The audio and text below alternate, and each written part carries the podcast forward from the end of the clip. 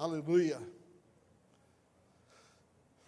Só põe um pouquinho de luz no auditório, por gentileza. Abra sua Bíblia no Evangelho de Mateus, capítulo de número 6. Evangelho de Mateus, capítulo número 6.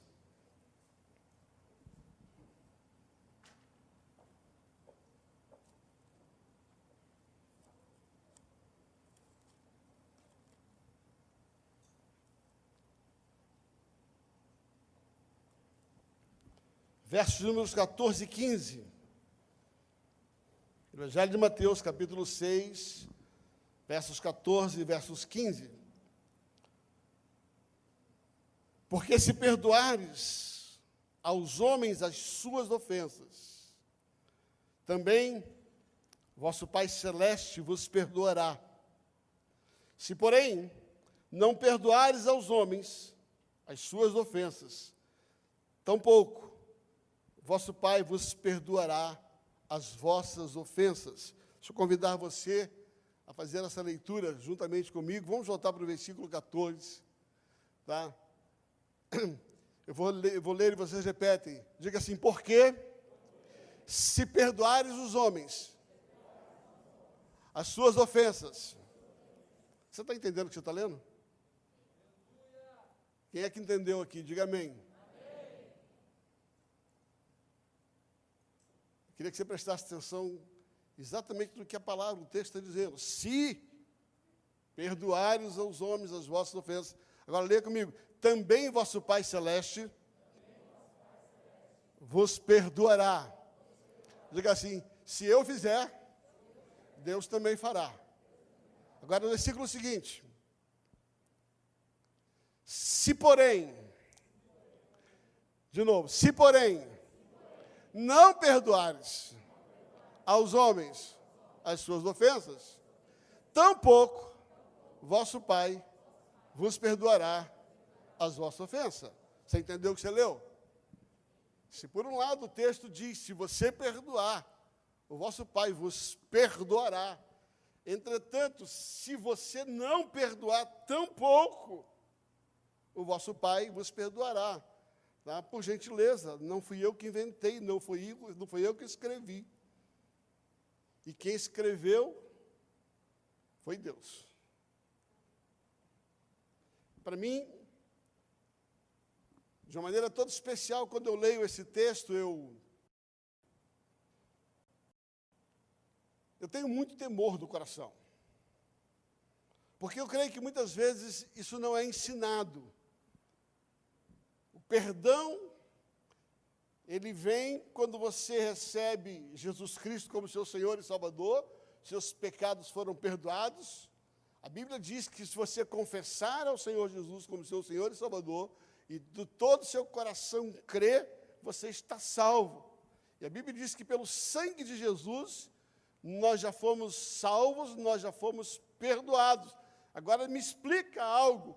Se nós fomos perdoados, como é que nós não seremos perdoados? Jesus não está dizendo que Ele não nos perdoará, então que nós já fomos perdoados pelo que nós fizemos e pelo que nós ainda vamos fazer. Entretanto, se nós decidimos não perdoar pessoas, nós estamos dizendo, Senhor, nós não queremos ser perdoados nas nossas ofensas.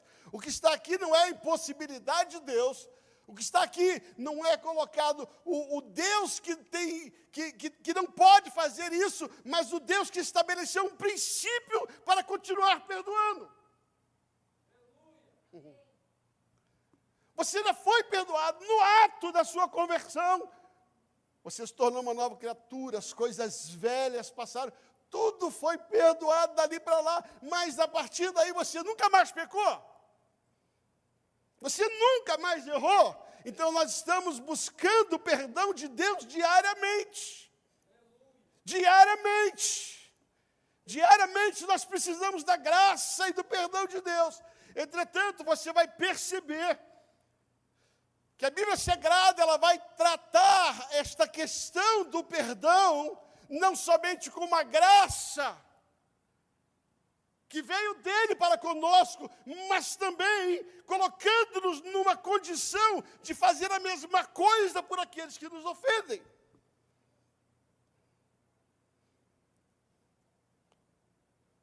O texto é condicional e não está na mão de Deus. Somente o ato de continuar perdoando. Se você errar mil vezes, Deus vai te perdoar mil vezes. Se você errar sete vezes, Deus vai te perdoar sete vezes. Se você errar setenta vezes sete, Deus vai te perdoar setenta vezes sete. Mas se teu irmão errar com você, se teu irmão errar com você uma vez, você tem que perdoar. Se ele errar sete vezes, você tem que perdoar. Se ele errar setenta vezes sete, também você tem que perdoar. Logo, existe uma parte que nos cabe no perdão que recebemos. Eu vou, existe uma parte que cabe a você e a mim a respeito do perdão que é nosso direito. Eu gosto muito do exemplo do copo d'água sempre.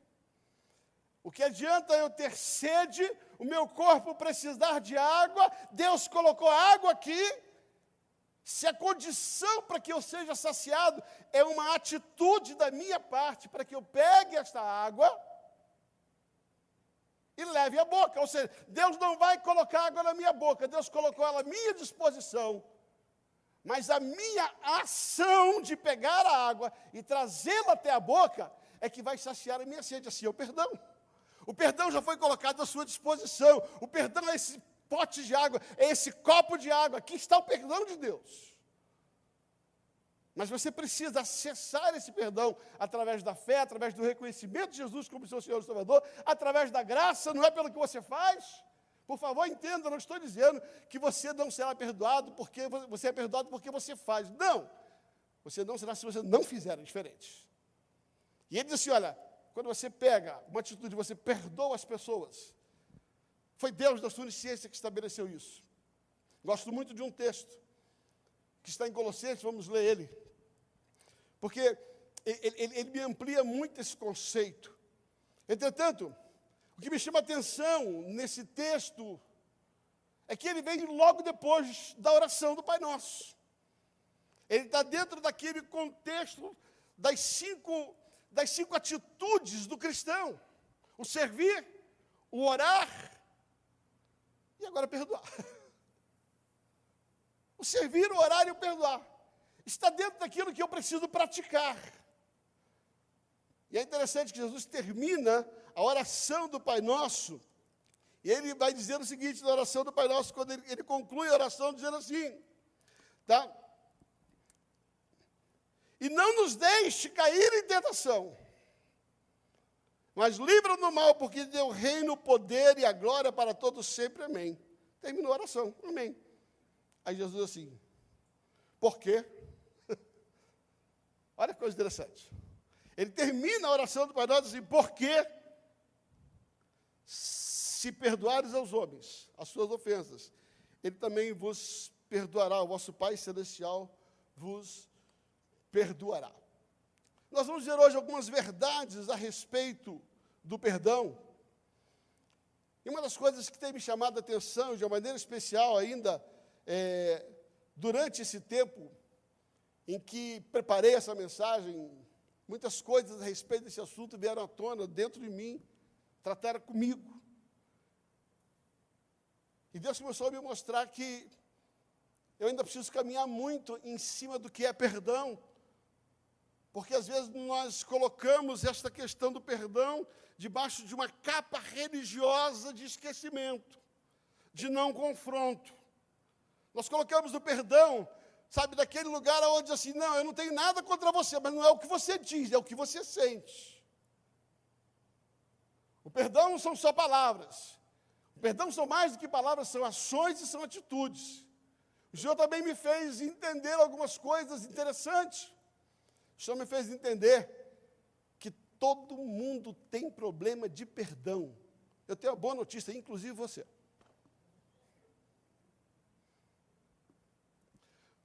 todo mundo tem problema com perdão.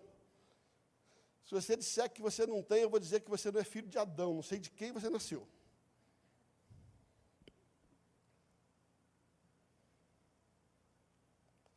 Pode não ser o problema mega que o seu vizinho tem, que você sabe, e que você não entende porque ele não perdoa.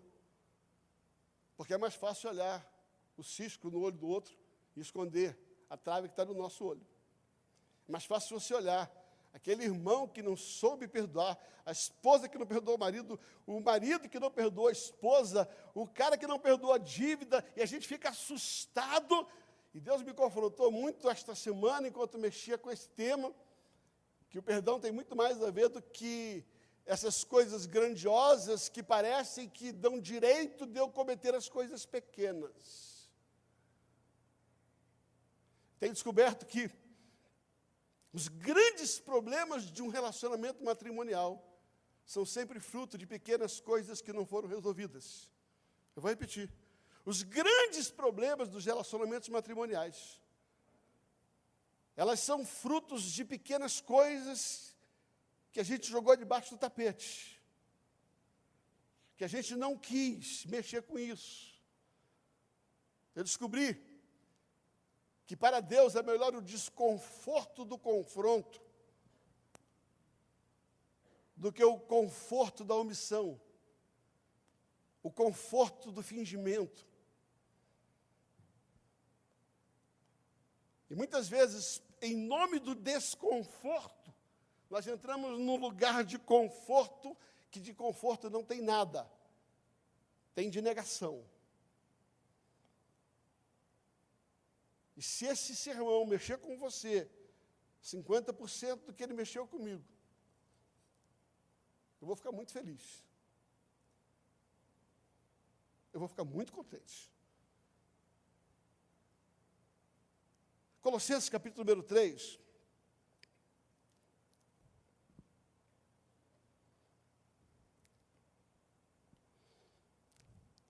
Versículo 12, 13. Colossenses 3, versículo 12 e 13, diz o seguinte: Colossenses, capítulo número 3, versículo 12 e 13, assim: Revestivos, pois, como eleitos de Deus, santos e amados, de ternos afetos de misericórdia. Ele está dizendo assim: ó, se encha Deixa você se encher disso, busque estas coisas para preencher você. É isso que é revestivo, sabe? Coloque sobre você, santos e amados, ternos afetos de misericórdia, de bondade, de humildade, de mansidão e de longanimidade. Você vai perceber que todas essas coisas a misericórdia, a bondade, a humildade, a mansidão e a longanimidade, elas são as principais ações para que você possa perdoar alguém. Quando você é misericordioso, você vai olhar para o erro do seu irmão, em vez de olhar com óleo de acusação, você vai ter pena da miséria pela qual aquele irmão está vivendo, aquilo que ele está passando, isso é misericórdia se identificar com a miséria daquela pessoa.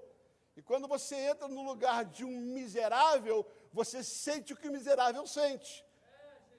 E se você sente o que o miserável sente, você para de sentir o que você deveria estar sentindo por aquela pessoa que errou com você.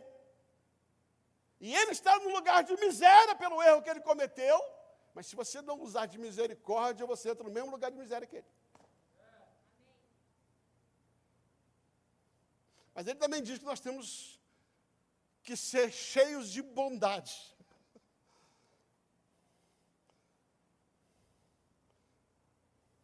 E a bondade tem a ver com o fato de você trocar a maldade que fizeram com você pela bondade que foi depositada em você, que não tem nada a ver com você, mas tem a ver com aquilo que Deus colocou dentro de você.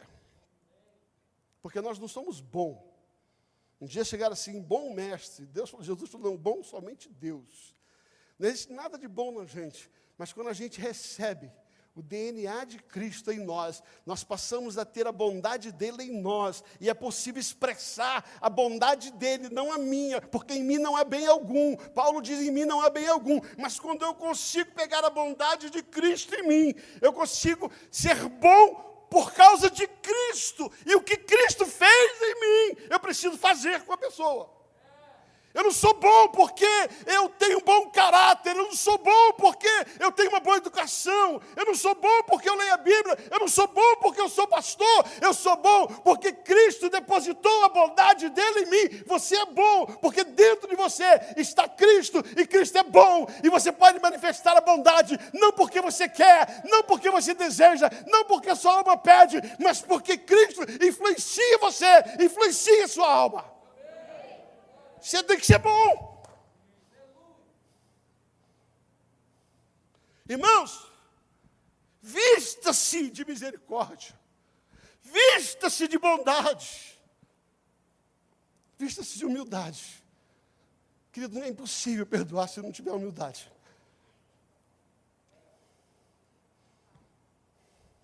É impossível. Toda pessoa que não perdoa é orgulhoso. Você pode co colocar qualquer outro adjetivo, só que você tem que botar orgulhoso na frente.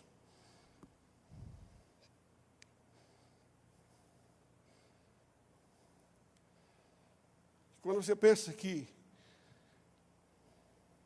Deus existe os soberbos, mas Ele exalta os humildes, a humildade é uma característica de Cristo, porque mesmo sendo Deus, não usurpou ser igual a Deus, mas humilhando-se. A humildade também não tem nada a ver com você, a humildade tem a ver com Cristo em você. Se a misericórdia não tem nada a ver contigo, a bondade não tem nada a ver contigo, a humildade não tem nada a ver contigo, a mansidão também não.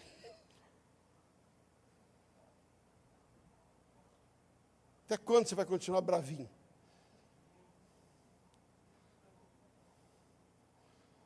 O que, é que você está ganhando sendo bravinho? Provando o que para quem?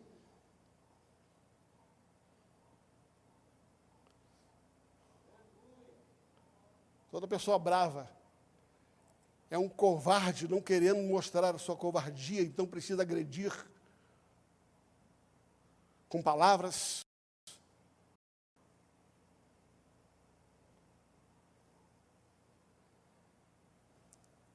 Porque a mansidão, ela desce, desce, desce, desce, desce. E quando a pessoa não quer descer, porque ela está num pedestal e não quer que ninguém tire ela de lá.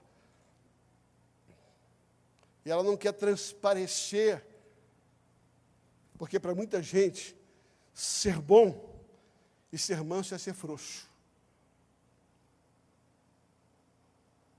São coisas totalmente diferentes. Você, precisa ser, você pode ser manso, sem ser frouxo. Você pode ser bom sem ser frouxo. Você pode ser humilde sem ser frouxo. E ele vai dizer assim, mas também se revestíveis de longanimidade. Fala assim, long, fala comigo, long, long, long, long, long, longanimidade. Você não sabe o que é? Então eu vou dizer para você: long, long, long. Agora olha o que diz o versículo 14. Olha o versículo 13. Versículo 13. Depois de ser revestido de tudo aquilo ali, aí ele diz por que, que você precisa ser revestido. Você precisa ser revestido de bondade, de misericórdia, de mansidão, de longanimidade. Por que, que você precisa? Porque você vai ter que suportar o teu irmão. Se você não for revestido de bondade, misericórdia, longanimidade, mansidão, você não vai suportar o seu irmão.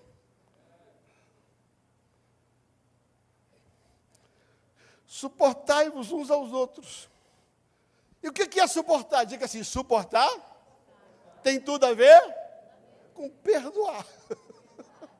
Perdoai-vos mutuamente. Caso alguém tenha motivo de queixa contra alguém, eu tenho uma boa notícia. Todo mundo tem queixa de alguém. Por que, que é importante falar sobre perdão? Porque você tem queixa de alguém. Eu tenho queixa de um monte de gente. Só que a gente é meio mascarado porque é pastor, a gente é meio mascarado porque é obreiro, a gente é meio mascarado porque é Covid. Não, não, porque é uma máscara diferente. A gente mascara porque parece que se as pessoas olharem dentro da gente direitinho, vai descobrir que a gente tem queixa. Você tem queixa de alguém, então você precisa perdoar.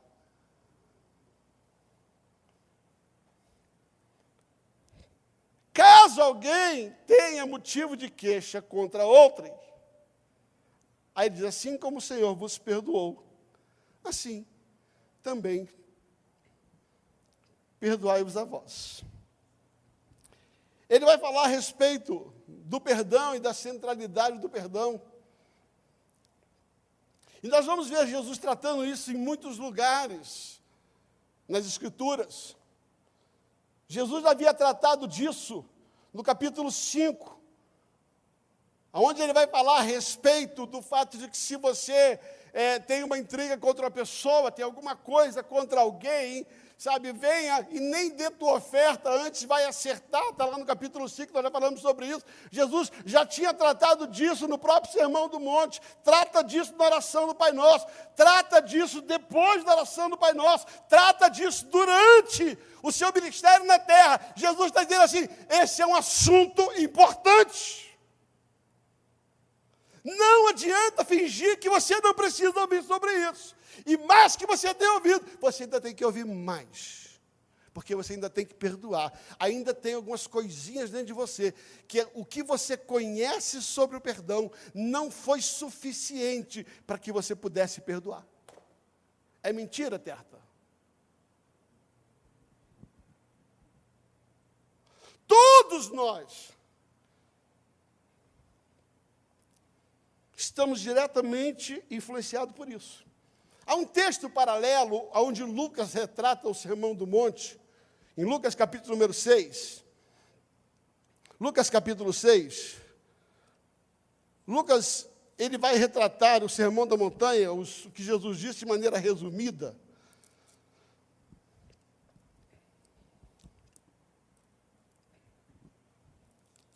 A partir do verso 27 até o verso 38, Lucas trata o mesmo, o mesmo sermão do monte, só que ele coloca de uma maneira interessante. Ele diz assim no 27: Digo-vos, porém, a vós outros que me ouvis, amai os vossos inimigos, fazei o bem aos que vos odeiam, bendizei os que maldizem, orai pelos que falam mal de você, que caluniam você. Ora por ele, ora por ele. Não é fácil não, mas ora. Ao que te bate numa face, oferece também a outra. Ao que te tira a capa, deixa-o levar também a túnica. Dá tudo que te pede. E se alguém levar o que é teu, não entres em demanda.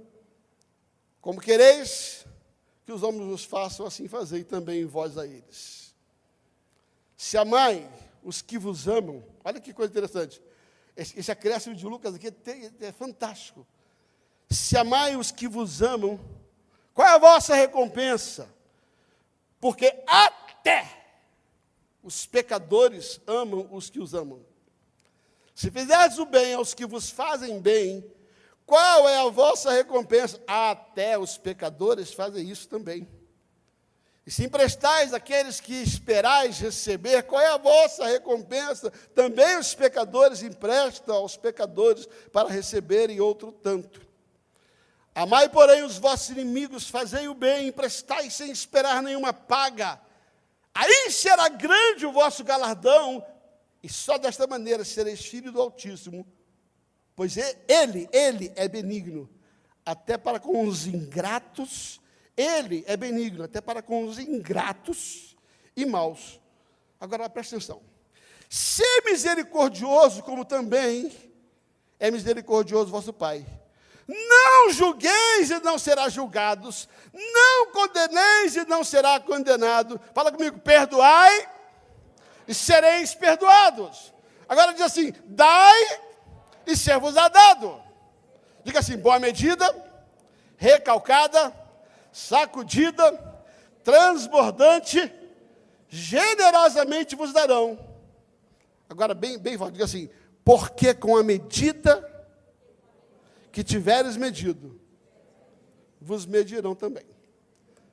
Veja bem, o que Jesus está combatendo, e Lucas começa a colocar aqui nesse, nesse, nesse acréscimo que Mateus não colocou no Sermão do Monte, é que a forma como você tratar alguém, você será tratado, só que numa dimensão muito maior.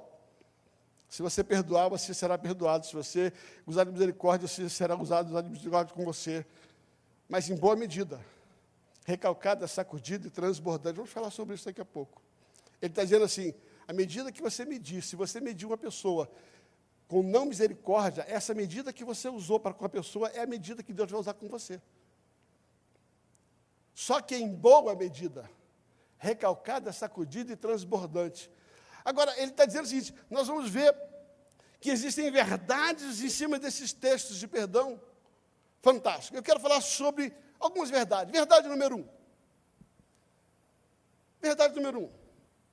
Mostre a diferença de ser cristão. Primeira verdade, você precisa mostrar que você é diferente. Mateus capítulo 6, versículo 32 a 35.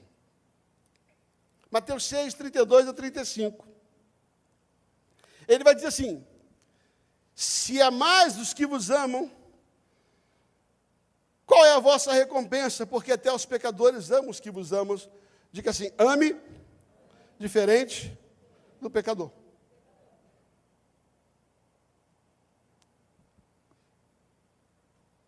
Nós precisamos mostrar que nós somos diferentes. Nós amamos diferente. Jesus diz assim: como é que o mundo ama? O mundo ama e um, um, um, um cantor, um compositor, ele expressou isso na música. Eu só vou gostar de quem gosta de mim.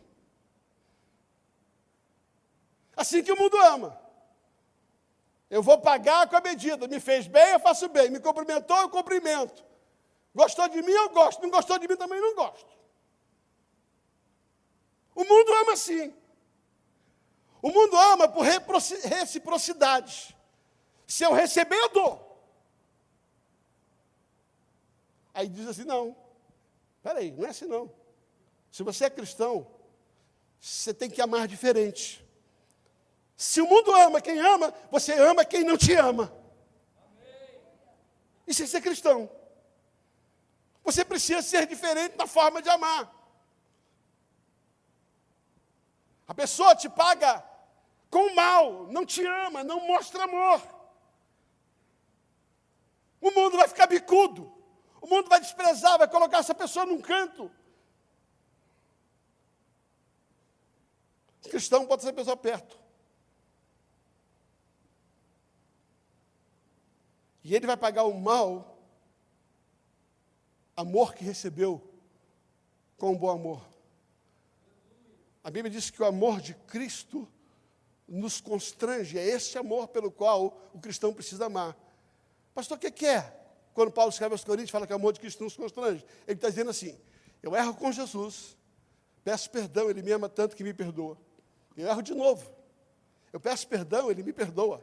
E eu erro de novo. E eu peço perdão, ele me perdoa. E eu amo de novo, eu peço perdão. Chega um momento em que eu fico tão constrangido por esse amor incondicional de Jesus. É isso que Paulo diz: o amor de Cristo me constrange. Ele está dizendo assim: é essa a maneira como o cristão ama. Alguém errou com você, você perdoa. Errou de novo, você perdoa. Errou de novo, você perdoa. Até que a pessoa se sinta constrangida, como nós somos com Cristo. O cristão precisa amar de uma forma diferente. Mas o cristão também precisa Bem dizer os que falam mal, olha o que diz o versículo número 28. Ele vai dizer o seguinte: Bendizei os que vos maldizem, e oraste por aqueles que caluniam com você. O cristão precisa ser diferente na prática do fazer o bem, na prática do falar. Ei, o que, que ele está dizendo? Se você conhece alguém que fala mal de você, fala bem dele. É isso que você faz? Ou você fica bicudo? Chateado?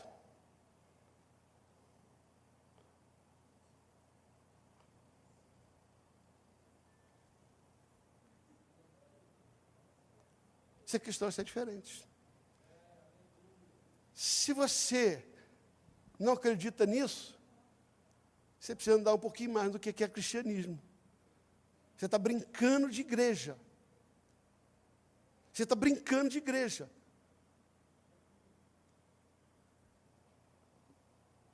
Você é um crente nominal, tem nome de crente, mas não se porta com as características de crente. Quando alguém fala mal de você, você fala bem dele. É isso que está colocando aqui. Tipo assim, aqueles que maldizem você, aqueles que falam mal de você, e aqui não está falando que falam mal porque tem razão, que falam mal sem ter razão. Aqui não, Jesus não está explicando se valia, se, se, se, a, se o que a pessoa está falando tem a ver ou não tem a ver. Se fala mal, não se iguale a ele.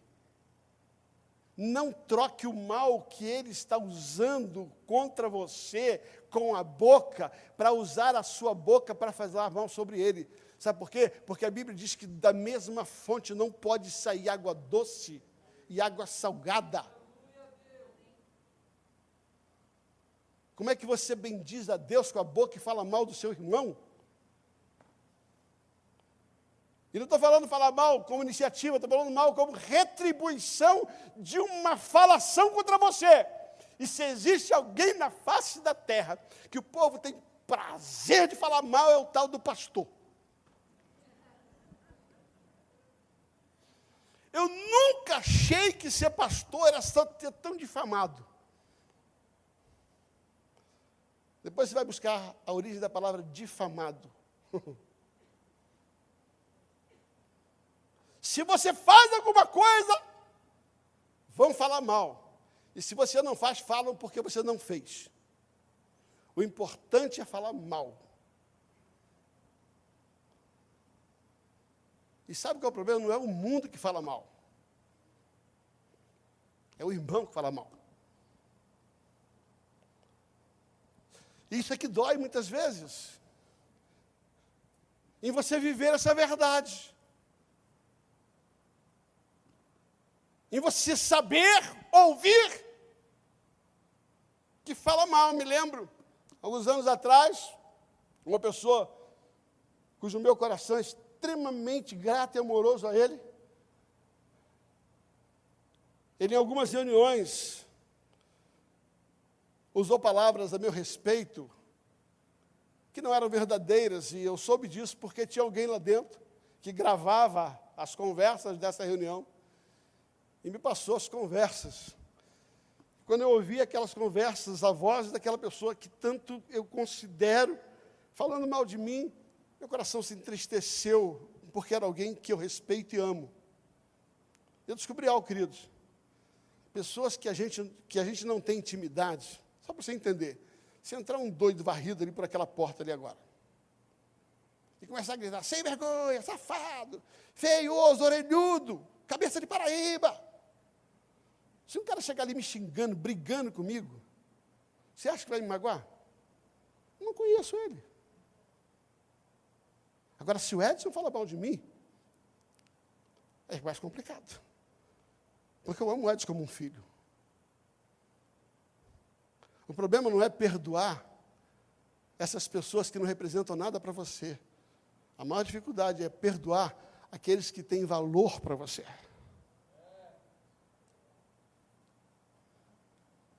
Problema é você não falar mal de alguém que você acreditava que ia falar bem de você. E a Bíblia diz: você tem que ser diferente. Porque lá fora, se alguém fala mal do outro, o outro fala mal dele, está tudo certo, porque isso faz parte da natureza do pecador. Mas não faz parte da sua natureza, porque você é cristão, resgatado e lavado pelo sangue de Jesus.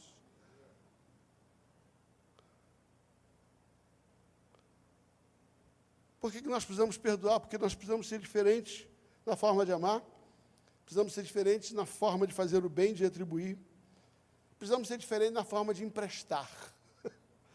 Versículo de número 34.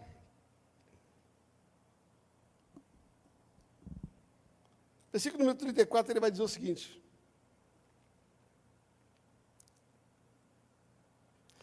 Se emprestardes algum, ao, ao, se emprestardes aqueles que esperais receber, qual a vossa recompensa?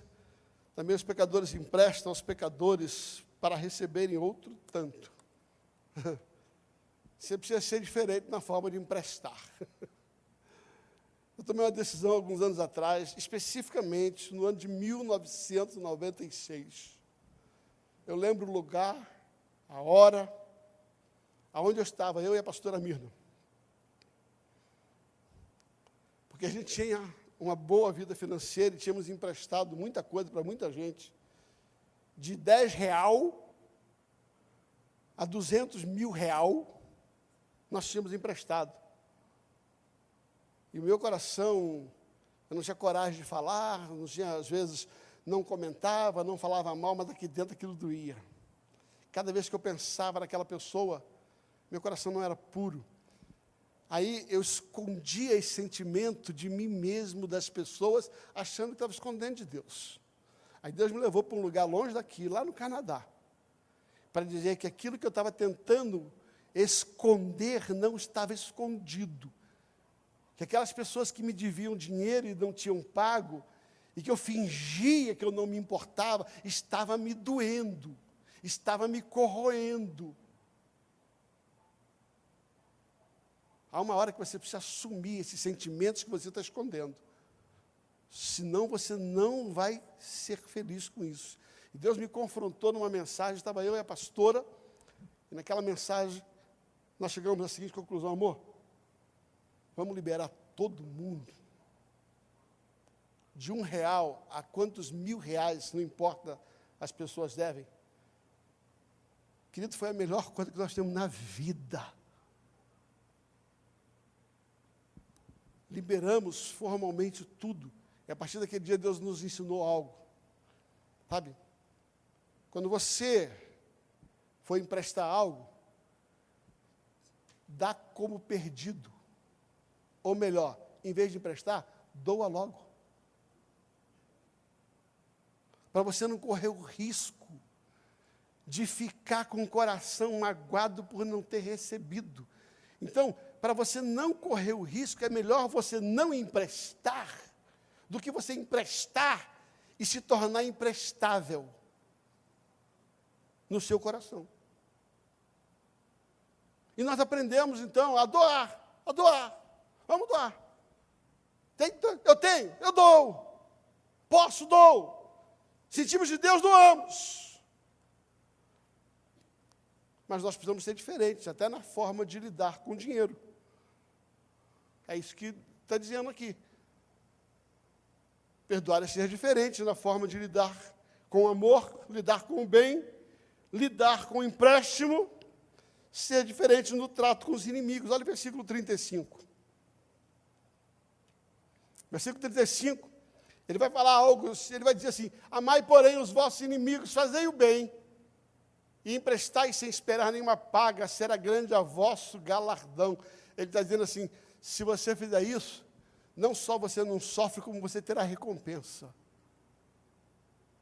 Ele está dizendo: se você liberar essa maneira diferente de ser, se você passar a viver de maneira diferente, você não só não vai sofrer, mas existe uma recompensa por esse comportamento. Ele está dizendo assim: o perdão não é só uma liberação do sofrimento, é entrar na porta do benefício do galardão. Acho que você não entendeu. Eu vou dizer para você: quando você perdoa, não é só você estar se livrando de um peso, não é só você estar tirando de você algo que está te atrapalhando, mas você está ganhando um galardão maior do que você pode imaginar. Então perdoe. Perdoe. Você está preso. Porque você amou e não foi amado, você emprestou e não recebeu, você falaram bem de você, você está triste porque as pessoas tornaram seu inimigo e você está preso nesse lugar.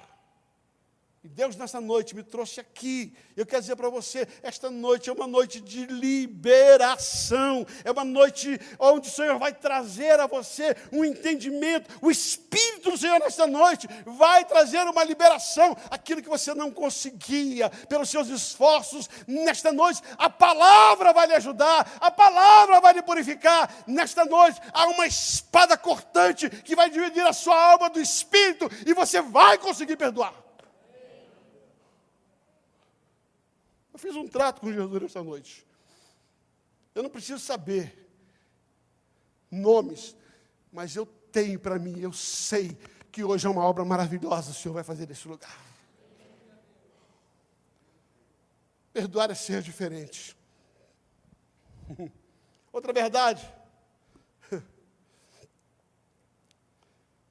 Por que nós precisamos perdoar? Porque a semeadura produzirá uma colheita. Olha o que diz o versículo 36 e 37 de Lucas capítulo 6. Lucas capítulo 6. Lucas 6, 26 e 37. Ele vai dizer assim. Hum. Versículo 36, ele vai dizer: Sede misericordioso, como também é misericordioso vosso Pai. Quando você semeia misericórdia, você colhe misericórdia. Por que, que eu preciso perdoar? Porque quando você lança o perdão, você lança uma semente para você receber uma colheita. Quando você usa de misericórdia, você lançou uma semente para você receber misericórdia.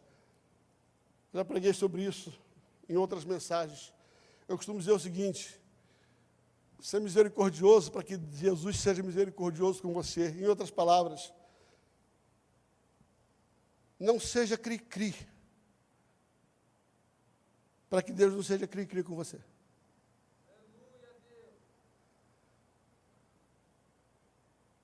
Você sabe o que é cri-cri? Aquela chatinha, sabe aquele tipo de gente assim, errou comigo uma vez só. Uma vez só.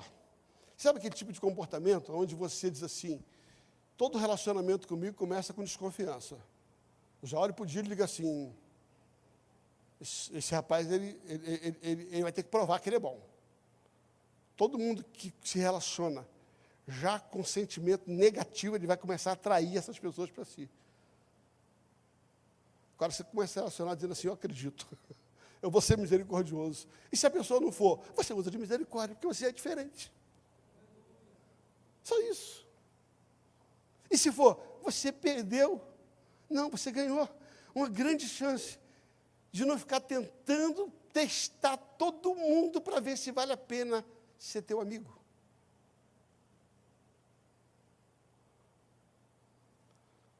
É difícil esse treino, né? Fala a verdade. Mas é o que a Bíblia está dizendo.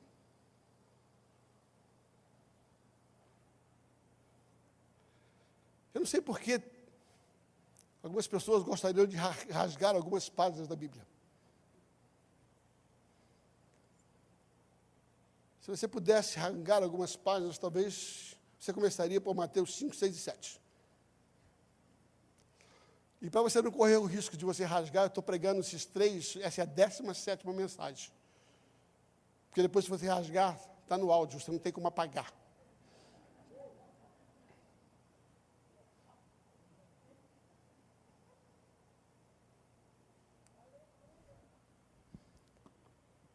Versículo 37 ele vai falar que quem confia na justiça de Deus para com o ofensor, colhe a justiça de Deus. Ele vai dizer assim: não julgues e não sereis julgados. Não condeneis e não sereis condenado. Quem confia na justiça de Deus, para que ele cuide do ofensor, colhe a justiça de Deus para si. Mas todas as vezes que você quer fazer justiça, você está retendo a mão do verdadeiro juiz justo sobre você. A justiça é dele. A vingança é dele. O perdão é seu. A misericórdia é sua. A bondade é sua. A longanimidade é sua. E ele ainda no 37, ele vai dizer que quando você semeia perdão, você colhe perdão. A segunda verdade é que as suas ações é como uma semente que é lançada sobre a terra. E aquilo que você lançar, você vai colher. Se você lançar misericórdia, você colhe misericórdia. Mas se você não lançar falta de misericórdia, também você vai colher falta de misericórdia. Se você lançar, sabe, a justiça, a fé na justiça de Deus, você vai colher a justiça de Deus. Se você lançar o perdão, você vai colher o perdão. Mas a terceira verdade é que você não vai colher simplesmente o que você planta, aquilo que você semeou, você vai colher em proporções maiores, seja de maneira positiva ou seja de maneira negativa. Ele está dizendo assim: você vai colher a semeadura em boa medida, ou seja, você fez uma coisa boa, você colhe em boa medida, você fez uma coisa mal, vai colher em boa medida. Você perdoou, você vai receber uma boa medida de perdão. Você não perdoou, você vai receber uma boa medida de não perdão. boa medida, recalcada, sacudida e transbordante. Um tempo atrás, o pastor Júlio falou sobre essa expressão, boa medida, recalcada, sacudida, transbordante. E quando você entra para estudar um pouco sobre o assunto, e principalmente quando você vai estudar sobre o porquê que Jesus falou essa boa medida, recalcada sacudida, todos os bons livros vão falar sobre isso. Ele está dizendo que Jesus estava fazendo menção aos comerciantes da época, que eram vendedores de grãos. Eles pegavam os grãos, eles tinham uns, uns sacos plásticos, às vezes um saco de pano, em que era onde eles colocavam a, o grão. Imagina que esse lenço aqui é um saquinho. Olha lá. Aí quando a pessoa ia comprar, quando o comerciante enchia esse pote, essa era a boa medida, estava cheio. A pessoa, eu quero comprar um pote de arroz, um pote de feijão. Não sei quanto você comprar em tendinha, naqueles secos e molhados, né? Você sabe o que é, o cara lá pega lá e enche aquilo lá. Quando a pessoa enche, aquilo chama-se boa medida. Aí, o comerciante inteligente, para ganhar o cliente, o que, que ele fazia? Ele pegava aquela pazinha que ele pegava o, o, o grão, e ele prensava para caber mais. Isso chama-se recalcada. Quando ele forçava o grão, para que esse grão pudesse caber mais. Isso é boa medida. Recalcada. Significa prensada. Aí depois, para ficar melhor ainda, ele fechava a boca do, do, do, do recipiente e ele batia, sacudia, para caber um pouquinho mais. Isso era sacudida. E depois, para o cliente ficar mais feliz ainda, ele fazia uma média com o cliente, pegava o grão e jogava ao ponto de transbordar, despejava. Isso era transbordante. Talvez a melhor figura disso nos dias de hoje seja o pipoqueiro. Não sei quando já compraram pipoca num pipoqueirozinho. O que, que você lá? Me dá aí um saco de pipoca doce. Quanto você quer? 5, 10, 15? Ah, não, esses 10 aqui. O pipoqueiro vai lá, ele pega o saco de pipoca da boa medida, ele enche o saco. Depois ele pega aquela pazinha, ele prensa um pouquinho mais, isso é recalcada. Aí depois ele pega e bate Já viu que ele bate? Todos os pipoqueiros ele bate a pipoca para ela descer um pouquinho mais, para ela se acomodar. Isso é sacudida.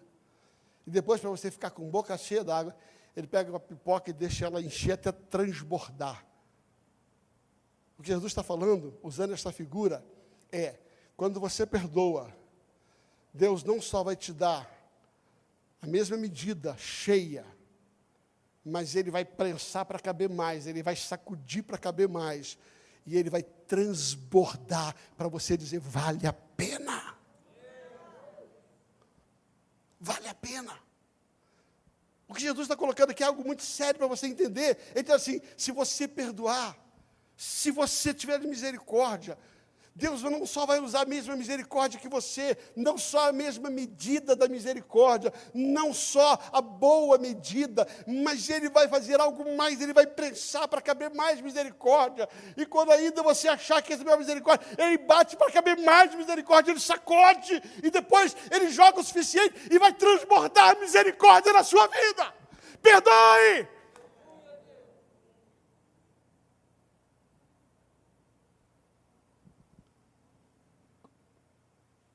Porque você vai receber numa medida muito mais elevada do que você deu.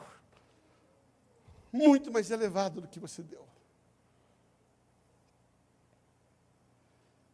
O Senhor Jesus, para poder deixar essa imagem bem clara a respeito desse senso de semeadura e colheita, ele conta uma parábola de um homem chamado credor incompassivo, onde ele diz que esse credor, ele ele, ele chega diante do rei, e ali ele devia, ele devia 100 talentos, é 100 talentos?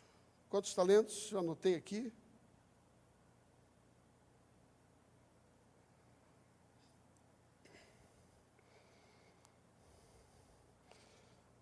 Tinha até uma conta interessante que eu fiz aqui.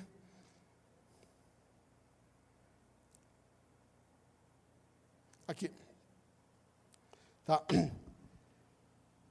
Ele devia 10 mil denários. Fala comigo, 10 mil denários. Está lá em Mateus 18, do 21 ao 35, eu não vou ler, mas está lá em Mateus 18. A Bíblia diz que esse homem devia 10, 10 mil talentos, ele devia 10 mil talentos. Ele devia 10 mil talentos. E um talento significa 35 quilos de ouro. Um talento equivale a 35 quilos de ouro. Eu fiz uma continha. O ouro, na sexta-feira, a grama do ouro estava 330. Ah, não, não, deixa eu ver aqui direitinho, para não errar. 335,18. Uma grama de ouro, custa, na sexta-feira, estava cotado no mercado por R$ 335,18 uma grama. Esse homem devia 10 mil talentos, ou seja, 350 quilos de ouro. Eu fiz a conta, daria mais ou menos 117 bilhões de reais. Jesus aqui está usando uma hipérbole, né? Um, uma forma de você se ficar impactado. Ele está dizendo assim: tinha um homem que devia uma dívida impagável. Pelos meus cálculos, ele teria que trabalhar 250 mil anos. Ele encontra uma pessoa que devia ele um talento, devia ele um denário. Um denário era um dia de trabalho. Esse homem devia 100 denários. Ou seja, havia alguém que devia 100 dias de trabalho para ele. E ele devia na parábola de Jesus, 250 mil anos de trabalho. É mais ou menos essa a ideia. É lógico que ninguém, ninguém deve isso. Era só uma forma de mostrar que o perdão tem que ser sem limite. essa, é, essa é, é, é, isso que você tem que colocar. Ele, um homem recebeu uma dívida impagável. Aí ele vai para perto de um irmão que devia uma dívida totalmente fácil de receber, de pagar. É como se eu devesse para o Luiz algo que eu não tivesse como pagar. Aí eu vou pedir, Luiz, você me perdoa? Luiz, tá bom, está perdoado, vai embora. Eu nunca ia conseguir pagar essa dívida, perdoei. Aí eu vou e conto o Tiago. Tiago me deve bem pouco, bem, bem pouquinho. Eu devia 250 mil anos de trabalho, devia 100 dias de trabalho. Aí eu chego e disse, não vou te pagar. Aí Jesus diz assim, sabe o que acontece? Quando o Senhor soube disso, ele disse assim, chama ele. Chama ele. Você recebeu um perdão que você não conseguiria pagar. E você não perdoou uma pessoa que podia ser perdoado. Sabe o que ele está tentando dizer? É que a dívida do pecado não poderia ser paga. A dívida que você tem, que eu tenho. A dívida do pecado nós nunca teríamos como pagar. E nós recebemos o perdão através de Jesus. Agora, quando nós não nos damos o direito de perdoar o irmão que tem uma dívida totalmente pagável, ele está dizendo assim: essa medida que você mediu, você estará medido. Ele diz que ele entrega aos atormentadores.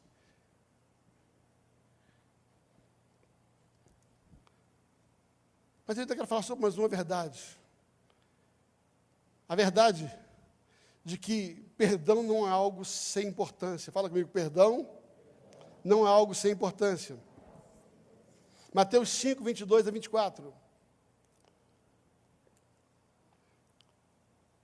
Mateus 5, de 22 a 24.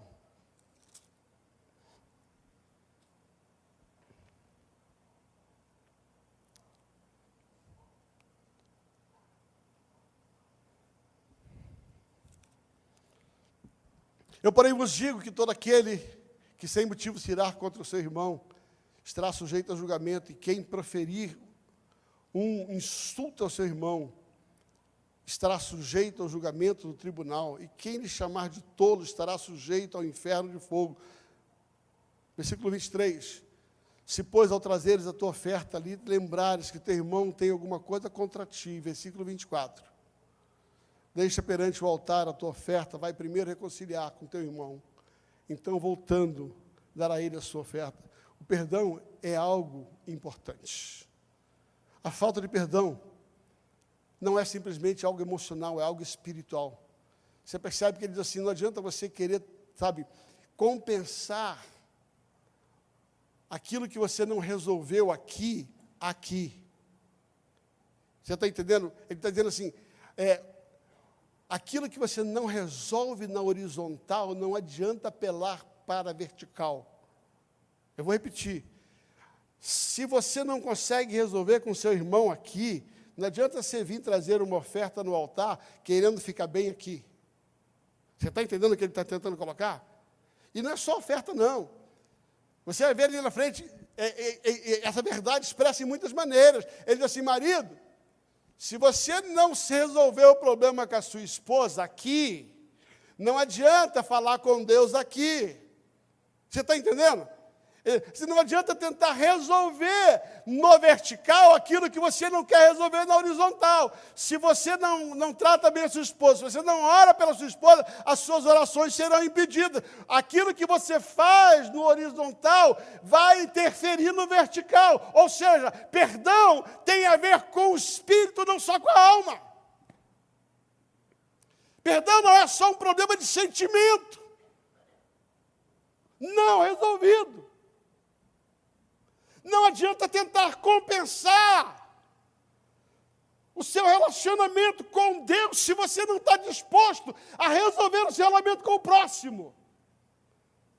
João Apóstolo do Amor ele vai falar sobre isso. E ele vai dizer: se você diz que ama Deus a quem você não vê, e não ama o seu irmão a quem você vê, não tem como. Perdão é algo importante. Perdão é algo que você precisa entender. Eu quero terminar essa mensagem dizendo que o perdão é uma ordem. Perdão não é uma opção. Perdão é uma ordem de Deus. Hebreus capítulo 12. Hebreus 12.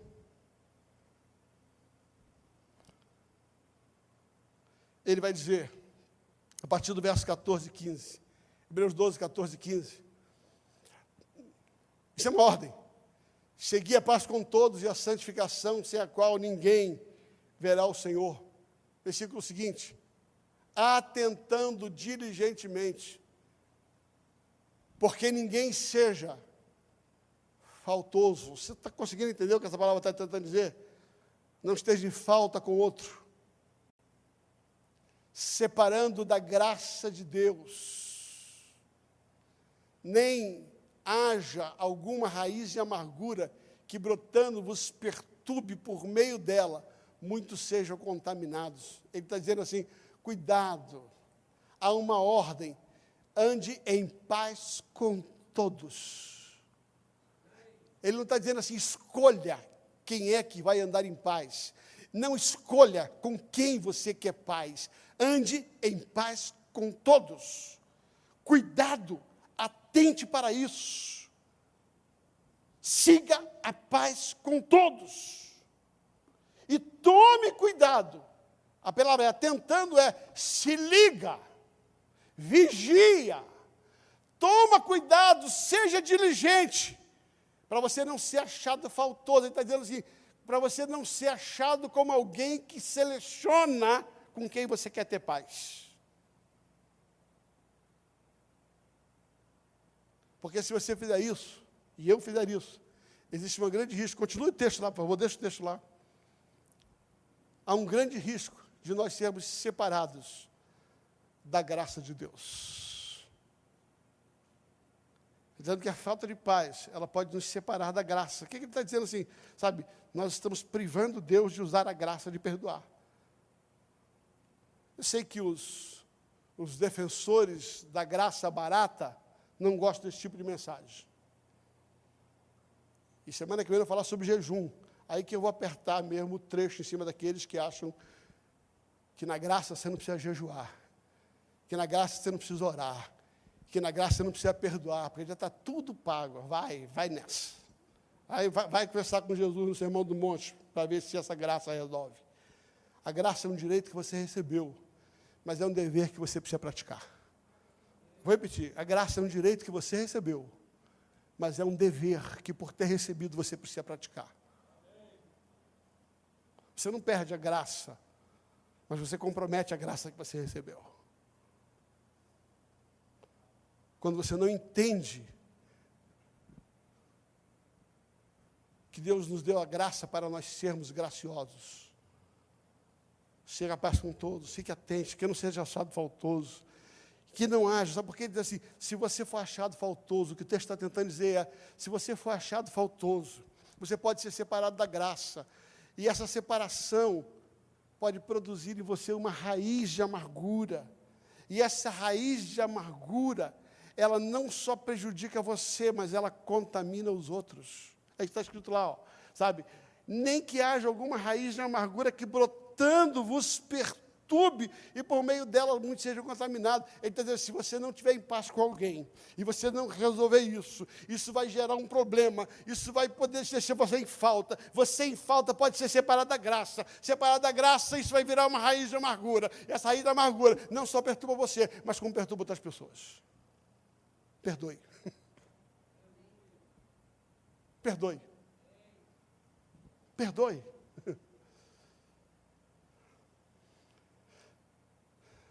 O Ministério de Música pode subir. Quero dizer o seguinte: perdão não é obra da alma, da carne, das emoções.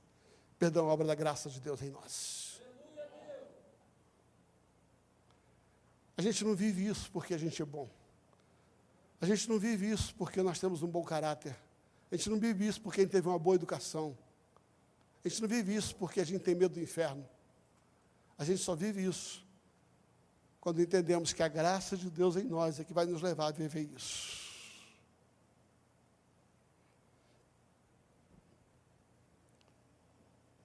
Não é a minha personalidade mais fácil do que a dos outros que produz em mim a capacidade de perdoar. Eu descobri, queridos, que embora pareça aos meus olhos que essa questão era uma questão simples, resolvida, por de tanto falar e pregar sobre ela, eu me dei ao direito de fazer alguns exames. Eu examinei a mim mesmo. Eu não tenho nenhuma dificuldade de dizer para vocês. Eu fiz como o salmista no Salmo 139. Diante de tantas coisas, eu falei, Senhor, Pode ser que eu não esteja enxergando, em função de, de, de, de, todo, de tanto pregar sobre isso, tanto falar sobre isso, da necessidade de ser exemplo. Eu perguntei, o que, é que eu estou botando debaixo do tapete? Que uma hora vai aparecer. De quem de verdade eu existe algo que eu ainda preciso fazer que eu não fiz. Eu orei, sonda, meu Deus, e vê se é em mim algum caminho mau. Porque nem sempre a gente enxerga isso. Mas quando você deixa o Espírito sondar, quando você deixa o Espírito te lembrar, entrar no profundo da tua alma, quando você permite o Espírito Santo que ele vasculhe os compartimentos mais trancados. Ele vai te mostrar aquilo que você não quer enxergar. E que a sua religiosidade, em nome da tua santificação, do teu exemplo, não viu.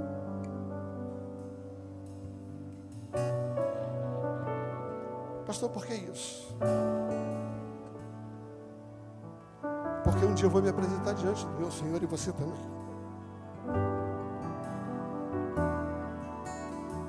E ainda que a gente tenha colocado isso oculto em algum compartimento da alma, a respeito de alguém, lá em cima será vasculhado e aberto. E eu disse, Deus, eu não quero ser surpreendido na eternidade com aquilo que eu não resolvi na terra. Quero que nessa noite, com toda a sinceridade do seu coração, você feche os olhos. Sonda. Sonda.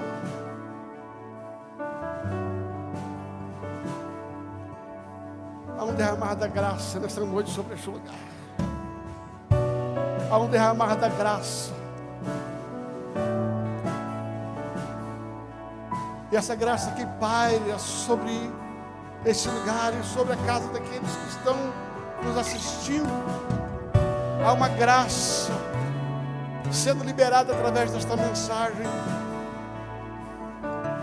E essa graça é uma habilitação para fazer em você aquilo que você não conseguiu. É uma noite onde a graça vai entrar dentro de nós vasculhando os compartimentos da alma.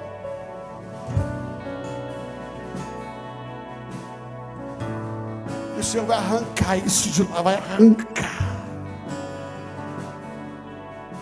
Eu profetizo que nesta noite, neste momento em que esta mensagem está sendo ouvida, o Senhor, com mão forte, Ele entra nesses compartimentos que ficaram escondidos e ocultos